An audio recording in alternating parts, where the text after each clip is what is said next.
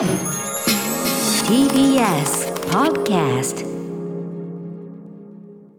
時刻は6時30分になりました。6月25日金曜日。はい、えー、TBS ラジオキーステーションにお送りしているアフターシックスジャンクションパーソナリティは所属事務所会議室から本日はリモート出演しております。ライムスター歌丸そしてはい金曜パートナー TBS アナウンサー山本貴明です。ここからは週刊映画辞表ムービーウォッチメン。今夜歌丸さんが扱うのはエミリー・ブラント主演のサバイバルホラーのパート2クワイエット・プレイス破られた沈黙です。では歌丸さんお願いします。うるさがってんじゃないかなあいつら。あいつらなきっとな.さあここから私歌丸がランダムに決まった最新映画を鑑賞し評論する週刊映画辞表ムービーウォッチメン今夜扱うのは6月18日から公開されているこの作品「クワイエット・プレイス破られた沈黙」音に反応して人類を襲う何かによって荒廃した世界を舞台に過酷なサバイバルを繰り広げる家族を描いたホラーのパート2前作で夫と家を失ったエブリンは3人の子供を連れ新たな避難場所を求めて旅に出る。やがて偶然逃げ込んだ廃工場で別の生存者に出会うのだがということでエブリン役のエミリー・ブラントをはじめミリセント・シモンズノア・ジュプなど前作の主要キャストが続投。新たにキリアン・マーフィー、えージャイモン・フンスーなどそうあのジャイモン・フンスーとかがねあの後半に思わぬこう豪華キャストとして出てきますけどね、えー出演しております。監督脚本は前作に引き続きジョン・クラシンスキーが務めました、えー今回も部分的にねちょっと出てくるわけですが。ということでもうね、クワイエット・プレイス見たよというね、えー破れた沈黙パート2ですね。見たよというリスナーの皆さんからメールいただいております。メールの量は、えー多め。ありがとうございます、えー賛否の比率は褒めの意見が7割弱、えー主な褒める意見としては、えー続編なんて作らなくてもと期待せず見に行ったら面白かった。前作よりいいとか、えー、ツッコミどころは多いものの演出の手腕は確か子供たちの、えー成長を描いたストーリーの盛り上げも見事。役者陣も全員うまいなどございました。一方否定的な意見としてはツッコミどころが多すぎて作品に入り込めずこじんまりとした話にまとまり打足感は否めず謎がございました。ということで代表的なところをご紹介しましょう。まず褒めの方。ちょっと抜粋しながらいきますね、えーラジオネーム OL 二等兵さん、えー面白かったですと。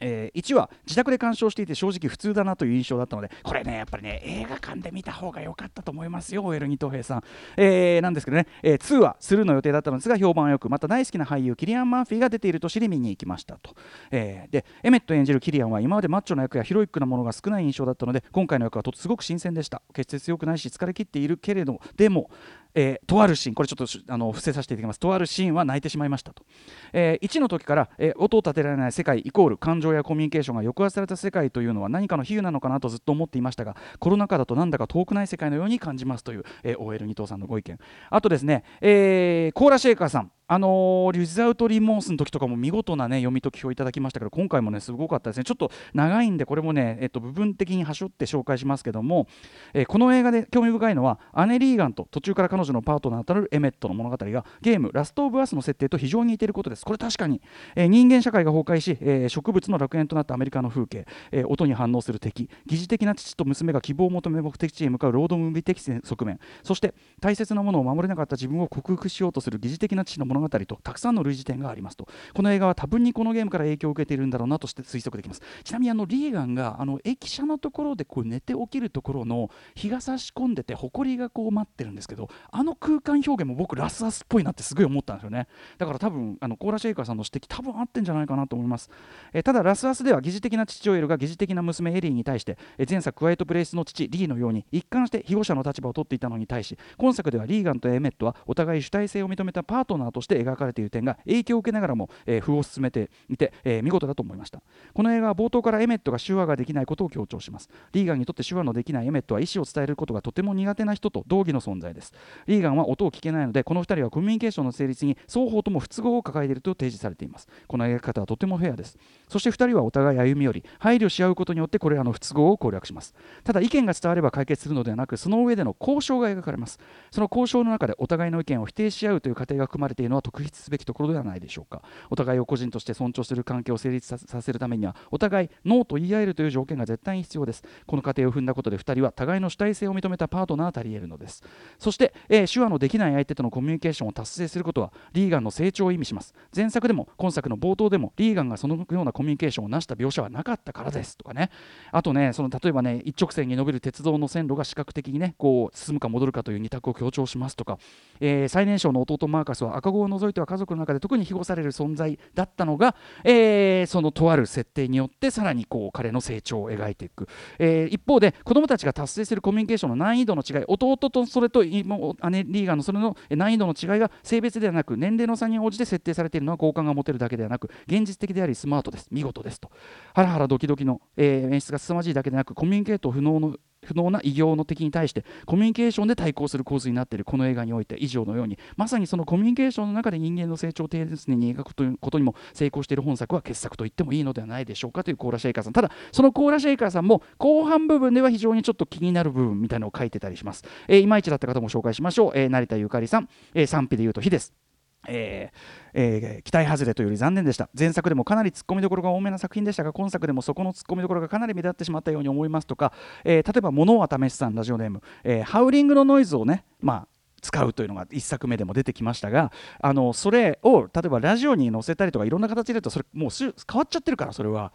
というような非常にまあ一種まあ、科学的なツッコミであるとか、えー、南向きの鳩さんもですね非常に一個一個細かくですねここおかしいだろうということを突っ込んでいただいてて、まあ、それも分かる気がしますそういうご意見もね。はい、えー、ということで私も皆さんメールありがとうございます。クワイエットプレイス、えー、破られた沈黙、クワイエットプレイスパート2ということで私は今日統一しますが、はい、えー、東宝シネマズ日比谷の IMAX で2回見てまいりました。ただ、公開週のね、僕週末に行ったんだけどね、にしてはちょっと余裕がある入りだったかなと。ひょっとしたら先週私がですね、山本隆明さんガチャ回してもらって、1回目まずね、このクワイエットプレえ、プレイスパート2当たってであの1作目の続きってそんな見たいか？なんてね、分かってのこと言っちゃってですねでも1万出してもう1回ガチャを回したらまたこれが出ちゃってなんてくだりありましたけど、うん、要するにどれだけ1作目がうまくいってもね1作っていうか1作目がうまくいってればいってるほど、まあ、ヒットしたから配属編みたいなどうなんだというような、まあ、僕も含め今時の観客高をくくっちゃってるとこあると思いますし特にこのクワイエットプレイウスはですねえー、音を立てると襲ってくるその何か。ね、先ほども言いましたけど一応宣伝の大筋の方針に従って今回も何かで通しますけどただ、あのー、その説明で何の問題もない作品だと僕は思ってます。何かぐらいしか分かんないわけですから、えー、とにかくその音を立てると即死っていう設定とそれを見事に生かした鮮やかな結末ある意味反転させるというかね、はい。えー、というところが、まあ、1作目肝だったわけであの続きって言ってもまさしく打足にしかならないんじゃないかというのはもう見た人ほど思って無理がない作品だったと思うんですねこの1作目の「ワイエットプレイス」ちなみに僕はこの、えー、コーナーではですね1作目2018年10月5日にガチャ当たって、えー、取り扱っておりますので、えー、いつも言ってますけど公式書き起こしあるいはあのポッドキャスト音源の方でもですね、えー、今でも読んだり聞いたりできるのでぜひそちらも参照していただきたいです。ちょっと1作目のあの表のですねポイントをおさらいしておきますね。ちょっと僕なりに3つのポイントに整理して、えー、その1、えー、無音の生かし方が特に、えー、ハリウッドのこういう娯楽映画大ヒットしたような娯楽映画としては異例なほど大胆ですごいという、えー、中でもその主人公一家の娘リーガンこれ演じているミリセント・シモンズさんご自身が、えーと、聴覚障害ある方で、えーと、今回も前作以上にほぼメインという非常に大公演素晴らしい演技を見せてらっしゃいますが彼女リーガンの視点になった時の2段階の無音ですね。あの補聴器をつけていない時の完全無音状態というのが特に劇場で見るとまさしく、えー、観客全員身じろぎもできないないような異様な緊張感を醸し出してここがすごいという話しました。えー、あとすごかったポイントその2。えっと、その音立てちゃだめ声立てちゃだめゆえのその持続する緊張感これをためてためてためてためてためてこのためが長いわけですねためてためてためてためてから息止めてからの満を持してギャーっていうこう大説教すなわち大解放でもあるわけですけどそれとその物語展開のですねある種のこう、えー、非常に景気ドーンと景気がいいセレブレート感というのがですね相まって中盤にですねあるものすごいカタルシスがあるこう、まあ、僕も名場面だと思いますけど素晴らしい場面が1個あってですねここが本当に良かったです。あの僕は当時の映画表で言ったこと言いますね。あ我慢もう我慢できない。我慢できない。我慢できない。我慢できない。我慢できない。ああおしっこ漏らしちゃった。でも気持ちいい。みたいな。こういうね感じだって言いましたけどね。ちなみにえっ、ー、と1作目はねそのそれ以外にも絶叫する人物っていうのは3人いるんですよ全体で。3人いるんだけどそれぞれに意味が対照的に置かれてるのとかが本当にうまい作りで、えー、命を生むもの命を諦めたものそして命をバトンタッチしていくものそれぞれが絶叫するというこの3つの絶叫うまいですね。とかねありました。あと3つ目。これすごかったところね1作目。えー全体的な雰囲気がアメリカ開拓家族もフロンティアものの雰囲気ね、まあ、大草原の小さな家とかアドベンチャーファミリーなんでもいいですけど、はい。えーあとはその特にホラー演出をねその研究し尽くして作ったというその監督主演の、えージョン・クラシンスキーさん、まあ、彼女の監督作過去作とも通じる、えー家族という存在に改めて向かい合うことで真の意味でこう成長していくというようなテーマ性、えーまあ、今回のパート2もやはりそうですけど、えーそういう話を本質的にはしている、まあ、要するに実質ホームドラマでもあるというようなところ、えーまあ、大体そんなようなことを僕はこう2018年10月5日のムービーウォッチメン1作目「クワイエット・プレイス」えー表として言ったわけですね。でえーまあ、さっき言ったようにですね音を立てると襲ってきて、えーまあ、まず何やっても歯が立たない、えーその何かに対してなるほどというその鮮やかな決着がついてですねここから先は皆さん想像できますよねっていうところでスパンってこう終わるという、えー90分タイトに非常に時間的にもタイトにスパンと終わるというあの鮮やかな幕引きこれもやっぱ1作目印象的だったわけですからそのヒットしたからってそれ、まあ、しかもその低予算に対して非常に低低予算作品だったんですねアメリカやそのああいう映画にしては。低予算にしてはものすごいヒットし非常に履歴率がいいヒット作だったので続編作りたくなるのは分かりますけど映画会社として。まあ打足にしかなんないのであって我々も思いがちだったし実際それをもっと無理がないところもあったしなんならですね制作脚本監督出演しているジョン・クラシンスキーさん自身さまざまなインタビューで、まあ、続編は相当難色を示したんだと。あんまりやっぱり良くないんじゃないかってことはずっと言い続けてたって言ってるぐらいで本人が言ってんだから間違いないですよね。だからね俺の先週の1万円もなんか言えなきことではないわけですけどしかし逆に言えばですねこれなら続編ありじゃんっていうふうに彼が思える道見つけたからこうして作られてるわけですね。で実際まあここでちょっと一旦僕なりの結論言ってしまえば、え1作目の設定や物語を一段階先へ進めたもしくは一段階広げてみせたこれはなるほど非常に納得度が高い続編パート2に見事になってましてですねなんなら本作がある前提で1作目を振り返ってみると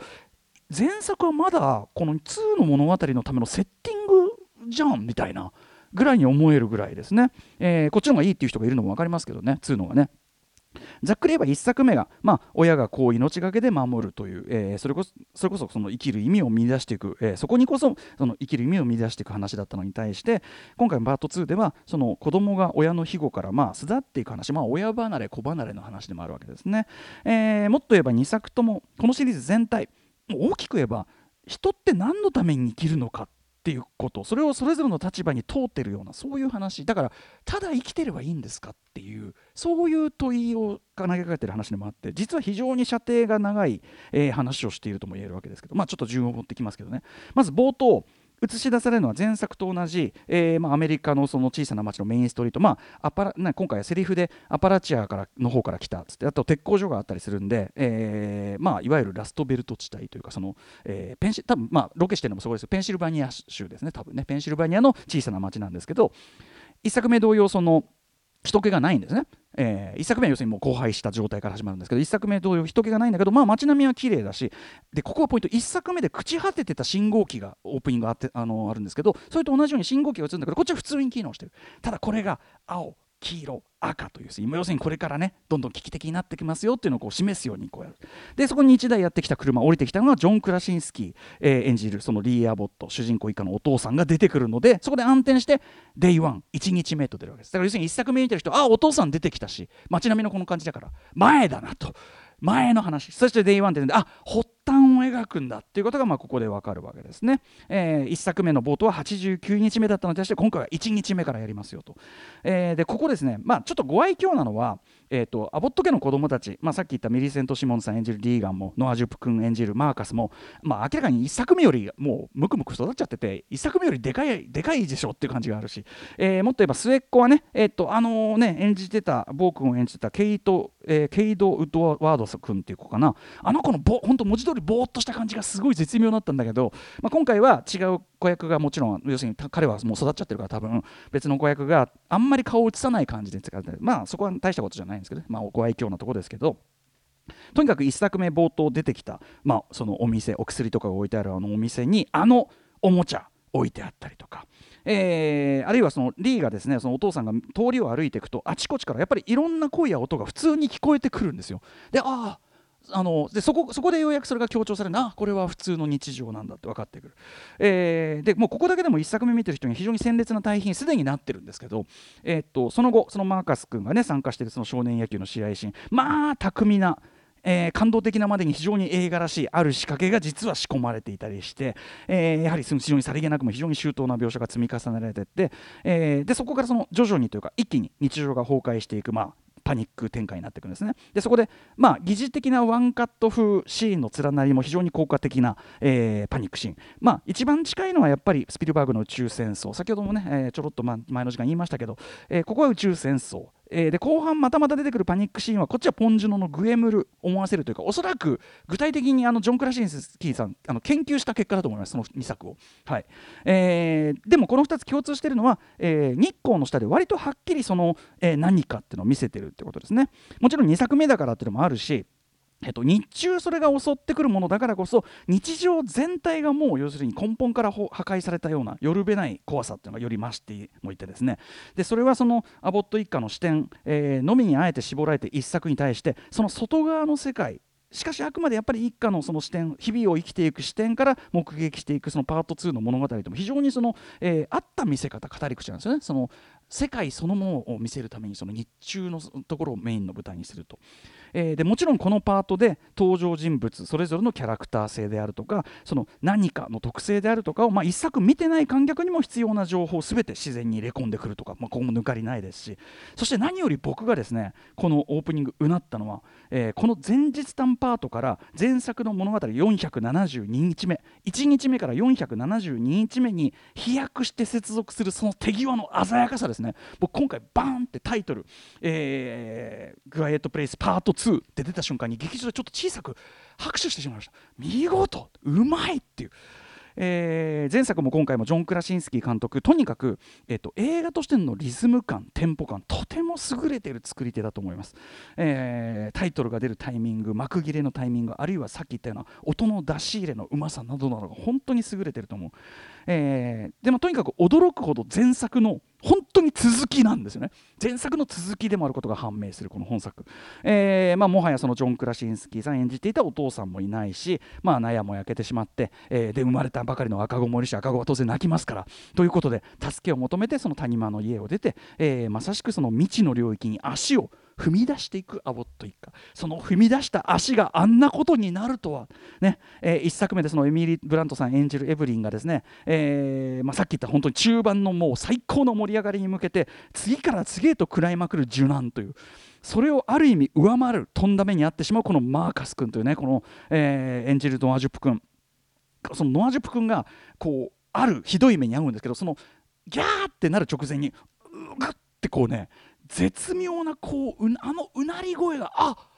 本当に痛いとこうなるよねというような感じっていうかね。あの演技のうまさも含めて本当にね劇場全体観客みんなが息を飲む。音本当マジで聞こえるような瞬間でしたけどね、えーでまあそんなこんなでですね命からがらそのキリアン・マーフィー演じるかつての、まあ、知人のエメットの元にこう身を寄せた工場ですね。廃工場アボアボット一家なんですけどこのねキリアン・マーフィーというキャスティングがやはり先ほどメールにありました。すごく絶妙で要はあの悪役やることも結構ある人ですからいい人とも悪い人ともつかないグレーな存在感、えーそれそれがそのままそのアボット家が知らなかった外の世界の現実の繁栄でもある。んですつまり彼は現実を見てきてる外の世界を。だからそのグレーな感じになってるつまりどういうことかというと一方にはその救う価値がないっていうふうに彼が言うぐらいまあ言っちゃえばマッドマックス的なポストアポカリプス状態、えーになってるわけですねそれはもう要するにエメットの謎のいるところの要するに明らかに対人用の用心をしてるわけです彼は。人が来る用の用心をしているわけでそこからも明らかなわけですね。ちなみにそのえポストアポカリプス要素が明らかになるシーンで、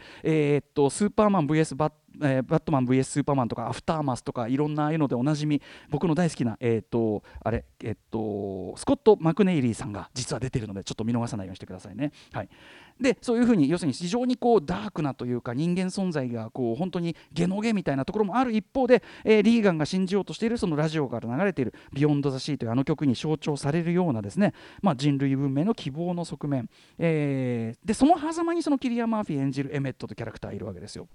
ある意味、えー、今回のそのプレクワイエット・プレイスパート2は彼やマーカス君のように文字通り息を染め潜めて生きていくしかないと半ばその諦めていたこういうふうに生きていくしかないという諦めている人々が主にやっぱりそのリーガンの希望や未来を信じる力もっと言えばコミュニケートへの意思ですよね。コミュニケートへの意思、えー、それにこうそれを人々に伝えていこうとする意思っていうので、えーまあ、それはまさにお父さん譲りの意志の強さでもあるわけですけど、えー、それに感化され性の意味というのを取り戻していくまでの話とも言えるわけですよね。えー、で特に今回際立っているのはですね、まあ、途中要するに、えー、と物語が2つに分かれるわけです大きく大きくですよ、えー、とお姉さんのリーガンと要するに先に進んでいこうとするお姉さんのリンガととどまる弟のマーカス2つの、えー、ルートに話が分かれるわけです。でまあ片側が危機的状況に、えー、陥っていくに従っとシンクロしてもう一方もまた別のその危機一髪シチュエーション状況になっていくでお互いこうシンクロするように相乗効果的にこう状況がどんどんどんどんやばさを増していってでそれが局に達した瞬間あの映画的に同時に局に達した瞬間にバンとこうねある展開になっていく、まあ、いわゆるクロスカッティング手法というね、えーまあ、グリフィスがねあの悪名高き国国民の創生で発明したという言われるクロスカッティングショーそれ自体はもちろん目新しくも何ともないですし下手にやると両方のシーンが興ざめになってしまうことも結構多いこのクロスカッティング、えー、和法ですけどクワイエットプレイスパート2はこれがすごくうまくてですねこれ、えー、もちろんさっき言ったジョン・クラシンスキーさんのその、えー、監督としてのテンポ感リズム感ですあと編集のマイケル・ P・ ショーバーさんこの方ブラックパンサークリードなど、えー、ライアン・クーグラ組ですけども彼の手腕も大きいんでしょうけどとにかくこのクロスカッティングは最上級にうまくいってる例だと思います。えー、大きく言って中盤とクライマックスあるんですけど中盤は何しろさっき言った周到に払えた伏線の回収が何しろ気持ちいいし感動的だしクライマックスは、えー、そのリーガンとモアーカスの離れていてもシンクロしていること隔てられていてもつながっていることそれ自体がテーマ的な意味も持っててこのクロスカッティングっていう手法そのものがテーマと一致してあの画角とかもあえて同じ画角を多用したりしてそれがすごく意味を大きな感動を物語的な感動をも生む作りになってて非常に見事です、えー、皆さんがおっしゃるようなツッコミポイント確かにありますしただねそのね28週後とかにもありますけどお前らが悪いんじゃないかって感じられる展開すらもこのコロナ禍に見るとそれって人類が生きていく上での業みたいな要するにコミュニケートに伴うリスクっていうのもじゃあコミュニケートしないでそれぞれ息を潜めて分断していくしかないのかっていう問いにもなってて、まあ、これは図らずもあるでしょうが僕はそのツッコミ以上にその何て言うかなちょっとそのグレーな問いかけの部分っていうのに大人っぽさも感じましたし、はい。えーまあ、その細かいツッコミポイントはちょっと置いといてと思えるぐらいにそのジャンル映画としてのその制度もちろんそのホラー映画としての制度とコミュニケーションを遮断されてしまった人類がしかしそのコミュニケーションへの強い意志によってそれを克服していくというそのテーマの深い掘り下げ、えー、もちろんそれは具体的な技術とか演出力演技力とか込みだったりしますが見事にやってってのけている。ジョン・クラシンスキー。いやこの人監督として腕あるわ。改めて思いました。3作目ね、えーと、ジョン・クラシンスキーは降りてでもバトンタッチする相手が、えー、なんとですね、えー、あれですねジェフ・ニコルスというですねこのバトンタッチ相手すらも間違いないっていうねこの辺りも含めて憎いっていうね才能です、えー、ということでぜひねあの皆さん先週のガチャは私舐めてました。あの、え1作目についてやっぱり映画館でみんなで息を詰める瞬間っていうのが本当にあの何倍か面白くなる映画なのでぜひぜひ劇場でウォッチしてください。ということで来週のガチャ候補すごく多いのでお急ぎでいきます、はい、最初の候補はこちら。アーク。続いてはこちら。ピーター・ラビット23つ目はこちら。夏への扉。4つ目こちら。変身。3つ目5つ目。ザ・ファブル、えー、2ね、えー、6つ目はこちら。モータルコンバット。7つ目はこちら。ラン。8つ目はこちら。漁港の肉子ちゃん。9つ目逃げた女そして最後の後輩リスナーカプセルです、えー、いろんな人からいただきましたけどラジオネーム人間界のカピコンさん、えー、フード映画としても優れているという機動戦士ガンダム閃光のハサウェイです。ということでレッツガチャタイム。すいませんね。あのすごいね。ガンダムはすごいいろんな人から結構評判本当にいいですね。いきましょう、うん、えー、3番夏への扉。おロバート・ A・ハインラインの古典 SF の映画化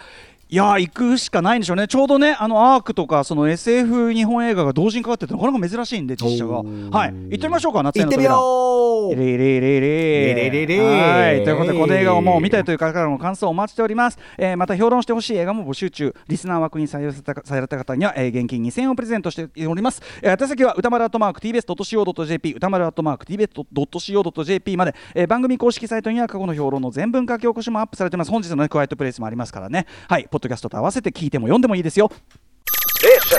After 66 junction.